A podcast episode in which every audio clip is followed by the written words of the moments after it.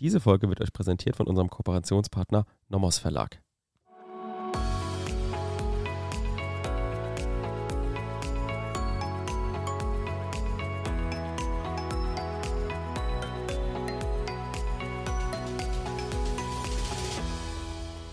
Willkommen zu einer neuen Folge Kurzerklärt. Wir sind Basti und Theresa.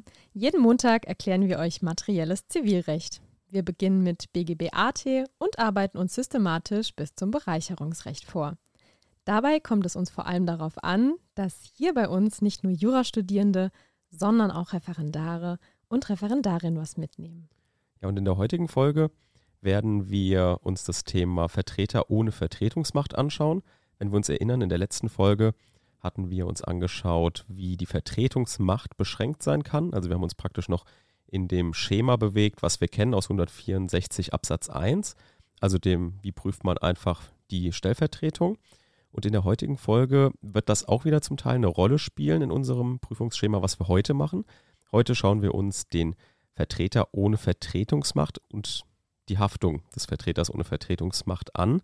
Und das ist, wie wir es alle kennen, nach 179 zu prüfen.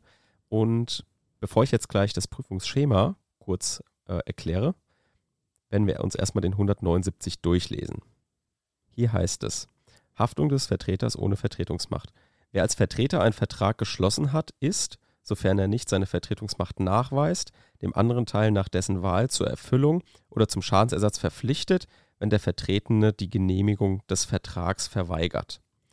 Und aus dieser Norm ergibt sich jetzt folgendes Prüfungsschema, was wir auf jeden Fall immer auf dem Kasten haben müssen in den nächsten Folgen oder ich sage jetzt mal nur in dieser Folge, wo wir uns diesem Thema annehmen. Und zwar prüfen wir zuerst Vertragsschluss durch einen Vertreter, der keine Vertretungsmacht hat. Das heißt, wir haben jetzt Inzident das Prüfungsschema vor uns, was wir uns in den letzten Folgen erarbeitet haben. Also, klein a, wenn man so möchte, Abgabe einer eigenen Willenserklärung durch den Vertreter. Dann klein b, Handeln im Namen des Vertretenen. Und c, ohne Vertretungsmacht. Das heißt, das, was wir in den letzten Folgen besprochen haben, dieses hat jetzt jemand Vertretungsmacht oder nicht, das ist jetzt hier Inzidenz zu prüfen und ist meistens dann auch ein Schwerpunkt. Denn wir müssen ja irgendwie sagen, dass der Vertreter keine Vertretungsmacht hat. Das ergibt sich jetzt praktisch aus diesem kleinen c. Und hier kann es eben sein, dass keine Vertretungsmacht erteilt wurde, Nichtigkeitsgründe bei der Vollmachtserteilung ähm, dem gegenüberstanden oder halt die Vertretungsmacht überschritten wurde. Und was wir uns jetzt gleich nochmal ein bisschen detaillierter anschauen werden, aber jetzt schon mal in das Prüfungsschema mit aufgenommen wird, ist dieser letzte, äh, dieser letzte Teil von 179 Absatz 1. Ne? Das ist also Punkt 2, also nachdem wir geprüft haben, Vertragsschluss durch einen Vertreter ohne Vertretungsmacht, kommt jetzt keine Genehmigung oder Verweigerungsfiktion nach 177 Absatz 2. Was das ist, wird uns Theresa gleich erklären. Dann zu drittens, kein Ausschluss der Haftung. Natürlich gibt es hier wieder Ausschlussgründe, zum Beispiel ein Kenntnis oder ein Kennen müssen von der fehlenden Vertretungsmacht nach 122 Absatz 2, ein Handeln des beschränkt geschäftsfähigen Vertreters ohne Zustimmung des gesetzlichen Vertreters. Das ist ein Ding, das werden wir uns in Ruhe anschauen, wenn wir uns um die Minderjährigen kümmern. Das werden wir in einem eigenen Komplex machen. Dann Widerruf des Dritten nach 178 BGB und dann kommen wir zur Rechtsfolge, also zu viertens. Und was jetzt diese Rechtsfolge im Detail angeht, wird uns auch gleich Theresa aufklären. Aber zuerst mal, wenn wir jetzt diese Prüfung haben, Paragraph 179 BGB, dann müssen wir natürlich vor beachten, kann natürlich auch sein, dass jetzt der Geschäftsherr das, das Geschäft irgendwie an sich zieht, weil es für ihn besonders positiv ist. Kann ja auch sein, dass er einfach davon profitiert, ne? also dass der Vertreter und Vertretungsmacht was Gutes für ihn gemacht hat. Und wie man das jetzt genau prüft, das wird uns jetzt Theresa erklären. Genau, danke für die schöne Einleitung. Also, ihr habt jetzt heute Thema Haftung des Vertreters ohne Vertretungsmacht. Das ist der Falsus Prokurator. Hier prüft ihr die Paragraphen 177 und 179. Also es wurde keine Vertretungsmacht erteilt, weder vertraglich noch rechtsgeschäftlich noch durch Rechtsschein, beziehungsweise der Vertreter überschreitet sein rechtliches Können im Außenverhältnis. Und dann ist das Rechtsgeschäft schwebend unwirksam nach 177. Ja, da steht, schließt jemand ohne Vertretungsmacht im Namen eines anderen einen Vertrag, so hängt die Wirksamkeit des Vertrags für und gegen den Vertretenen von dessen Genehmigung ab. Ja, also er kann das Geschäft an sich ziehen, wenn der Vertreter in Anführungszeichen zum Beispiel ein sehr gutes Geschäft abgeschlossen hat. Und bis zu dieser Genehmigung ist das Rechtsgeschäft schwebend unwirksam.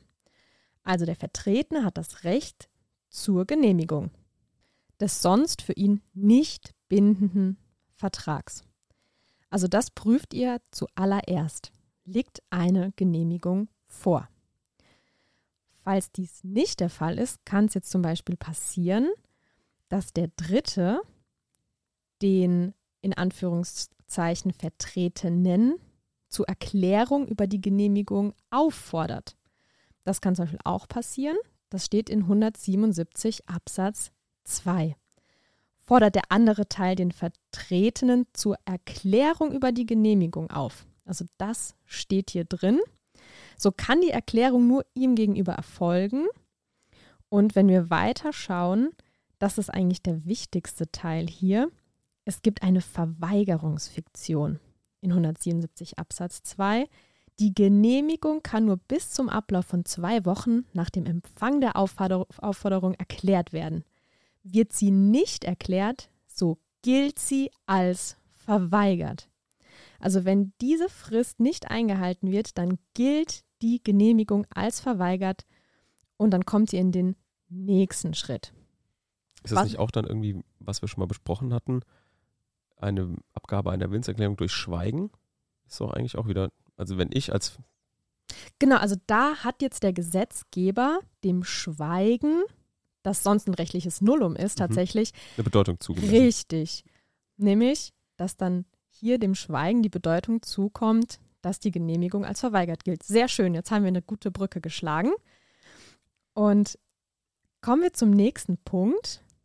Der dritte hat auch das Recht zur Verhinderung der Genehmigung durch vorherigen Widerruf nach 178. Also quasi der geht diesem Risiko oder der kommt diesem Risiko schon zuvor, indem er sagt, ich widerrufe dieses Geschäft. Denn bis zur Genehmigung des Vertrages ist der andere Teil zum Widerruf berechtigt. Es sei denn, dass er den Mangel der Vertretungsmacht schon gekannt hat. Also bis zur Genehmigung, also vorher, durch vorherigen Widerruf, ist dieses Rechtsgeschäft dann eben nicht mehr schwebend unwirksam, sondern dann unwirksam, sodass die Folgen nach 179 eintreten. Und genau das schauen wir uns jetzt an. Also wir haben vorher, das ganz wichtig, geprüft, gibt es eine Genehmigung, wurde der andere aufgefordert zur Erteilung der Genehmigung und liegt vielleicht ein vorheriger Widerruf vor. Dann schauen wir uns 179 an, das Rechtsverhältnis zwischen dem Vertreter und dem Dritten. Und das darf Sebastian uns jetzt nochmal ganz knackig und präzise vorlesen nach 179 Absatz 1, wann denn dieser Anspruch des Dritten besteht. Mhm, hier heißt es, wer als Vertreter einen Vertrag geschlossen hat, ist, sofern er nicht seine Vertretungsmacht nachweist, dem anderen Teil, also dem Dritten, nach dessen Wahl zur Erfüllung oder zum Schadensersatz verpflichtet und dann das, was wir ja gerade besprochen hatten, wenn der Vertretene die Genehmigung des Vertrags verweigert. Genau, also nach dessen Wahl er hat ein Wahlrecht zur mhm. Erfüllung. Also Erfüllung heißt Leistung. Das ist praktisch unsere Rechtsfolge. Ne? Richtig. Oder Schadensersatz. Und wichtig ist hier, dass entweder Erfüllung heißt ähm, Leistung oder Schadensersatz statt der Leistung geschuldet ist. Denn 179 Absatz 1 unterscheidet sich von 179 Absatz 2 dass hier in Absatz 1 positive Kenntnis vorausgesetzt wird. Heißt, der Vertreter weiß ganz genau, dass er keine Vertretungsmacht hat. Der Vertreter kennt den Mangel der Vertretungsmacht. Und deshalb gibt es hier eben einen Schadensatz statt der Leistung, also das positive Interesse, das Erfüllungsinteresse. Dann haftet dieser Vertreter gemäß 179 Absatz 1 so, wie wenn ein, also wie ein möglicher Vertragspartner haften würde, wenn er Vertretungsmacht gehabt hätte. Also der dritte ist so zu stellen, wie er bei ordnungsgemäßer Vertretung stünde. Welche Ansprüche eben dieser dritte gegen den Vertretenen hätte. Also das geht schon sehr, sehr weit von der Haftung her. Werbung. Auch heute haben wir wieder eine Empfehlung für euch von unserem Kooperationspartner, dem Nomos Verlag. Und zwar haben wir uns überlegt, ja, wir wollen euch auch immer einen Mehrwert mit, mit dieser Empfehlung bieten. Da haben wir jetzt gerade auf die Leute mal im Studium geschaut, was ist denn jetzt zu dem Zeitpunkt irgendwie nützlich und ich kann mich noch erinnern, dass so Klausurentraining immer zu kurz gekommen äh, ist. Deswegen haben wir uns vom Nomos Verlag ähm, ein Buch organisiert und zwar ist es das Buch Klausurentraining BGB AT und Schuldrecht. Das habe ich mir angeguckt von Professor Dr. Andreas Klees und Johanna Keisenberg. Und hier habt ihr wirklich 300 Seiten voll, wo ihr einfach nur Klausurentraining habt. Also ihr habt einen Sachverhalt, dann könnt ihr die Klausur schreiben, dann könnt ihr die Musterlösung euch angucken. Da sind Tipps dabei, da sind Prüfungsaufbauschemata dabei äh, und noch vieles mehr Definitionen natürlich. Und die achten wirklich darauf, dass ihr lernt, wie man Klausuren schreibt. Ich weiß nicht, Theresa, wie du äh, das geübt hast, Klausuren, Training, wie hast du das früher gemacht? Ja, geht, geht nur so über ganz, ganz, ganz viele Klausuren, die ihr schreibt, auch wenn es euch zu den Ohren rauskommt. Ihr könnt leider nicht alle möglichen Lehrbücher auswendig lernen oder denken, wenn ihr unseren Podcast gehört habt, langt es. Leider nein, sonst bleibt euer Wissen tot. Ihr müsst es anwenden. Das ist ganz, ganz wichtig. Deshalb Klausuren, Klausuren, Klausuren. Genau, das verlinken wir euch unten in den Show Notes. Da könnt ihr euch das gerne mal angucken. Werbung Ende.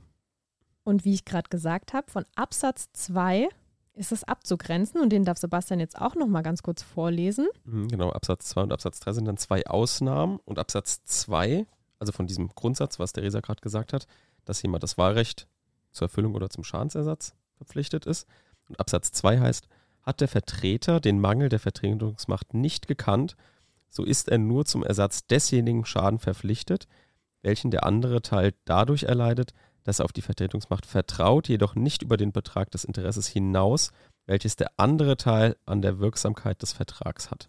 Genau, und die Schlagwörter sind hier Ersatz des Schadens, nur zum Schadensersatz verpflichtet. Also hier tatsächlich in Abgrenzung zu Absatz 1 kein Anspruch auf Erfüllung, also auf Leistung, sondern nur Schadensersatz. Und wichtig ist noch das Wort vertraut. Vertraut. Also das ist das negative Interesse, das Vertrauensinteresse. Man bezeichnet es auch als Vertrauensschaden und der wird, wie Sebastian gerade so schön vorgelesen hat, begrenzt durch den Erfüllungsschaden. Also hier ist der dritte so zu stellen, wie er stünde, als wenn er niemals was von diesem Vertrag gehört hätte. Also einfach, der hat noch nie was davon gehört, so ist er dann zu stellen, aber auf keinen Fall auf Erfüllung wie bei Absatz 1. Also nicht so zu stellen, wie er bei ordnungsgemäßer Vertretung stünde. Das ist ein ganz, ganz wichtiger Unterschied. Also ihr grenzt es ab. Hat der Vertreter positive Kenntnis vom Mangel der Vertretungsmacht, dann seid ihr in Absatz 1. Natürlich ist ja klar, wenn der das ganz genau weiß, dann muss man sagen, wie Sebastian immer sagt, ja, dann muss man den auch härter bestrafen. Mhm dann haftet der natürlich auch Sag weiter. Ich das mal so. Ja, dann muss man bestraft werden. Law and Order. Und in Absatz 2, ja, der weiß es halt nicht. Der hat keine positive Kenntnis. Er ist in Unkenntnis vom Mangel der Vertretungsmacht. Dann muss man ihn auch nicht so hart bestrafen. Und deshalb haftet er nur auf das negative Interesse. Mhm, dann komme ich mal zum Absatz 3. Das ist wieder eine weitere Ausnahme von dem Absatz 1. Und dies, glaube ich, also relativ eindeutig. Der Vertreter haftet nicht, wenn der andere Teil den Mangel der Vertretungsmacht kannte oder kennen musste.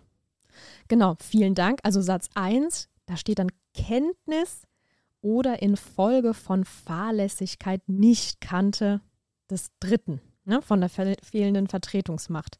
Und wir haben auch ganz schön in 122 Absatz 2 diese Legaldefinition. Hm, lese ich auch kurz vor. Hier heißt es, die Schadensersatzpflicht tritt nicht ein, wenn der Beschädigte den Grund der Nichtigkeit oder der Anfechtbarkeit kannte oder infolge von Fahrlässigkeit nicht kannte, in Klammern kennen musste. Genau, also kennen musste, wisst ihr jetzt, ihr verknüpft es mit 122 Absatz 2. Muss man nicht auswendig lernen, steht im Gesetz, da freuen wir uns immer alle total drüber.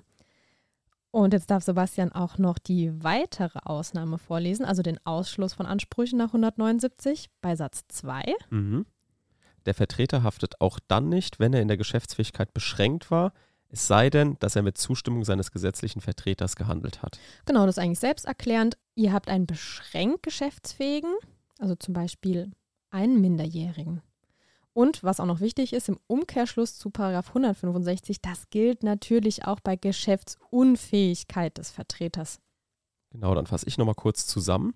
Wir haben uns das Prüfungsschema angeguckt von, dem, von der Haftung des Vertreters ohne Vertretungsmacht ist eigentlich deswegen nicht so viel Neues, weil dort praktisch die Prüfung integriert ist, die wir in den letzten Folgen immer gemacht haben. Ne, also diese Prüfung nach 164, wo es dann darauf hinausläuft, auf den Schwerpunkt der Klausur, ähm, die Prüfung, ob jemand Vertretungsmacht hat oder nicht. Ne, das war unter klein c, hatten wir das eben besprochen.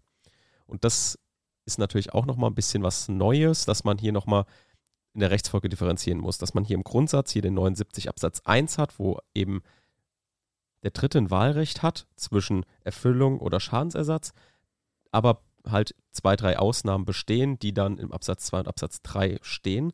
Hier können wir auch einen Tipp geben, einfach wirklich nochmal das Gesetz lesen, auch wenn man immer sagt, ja, BGB braucht man eigentlich nicht mehr lesen, man kann die Paragraphen sowieso oder weiß, wo es steht, immer einfach nochmal im Gesetz nachlesen. Genau, oder unterstreicht euch einfach. Das hilft Genau. unglaublich, weil wenn ihr gerade auch in so einer Klausurhektik seid, überseht ihr dann vielleicht auch manchmal diese Systematik oder einzelne Wörter. Und wenn ihr dann diese Schlagwörter habt, erinnert ihr euch an uns und dann läuft es.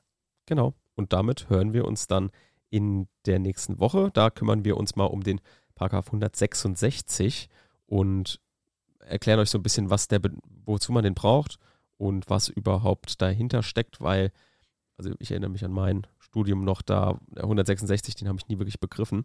Deswegen haben wir uns dem mal angenommen und ähm, wollen euch den ein bisschen genauer erklären. Und damit bis in die Genau. nächste Woche. Bis dann. Tschüss. Ciao.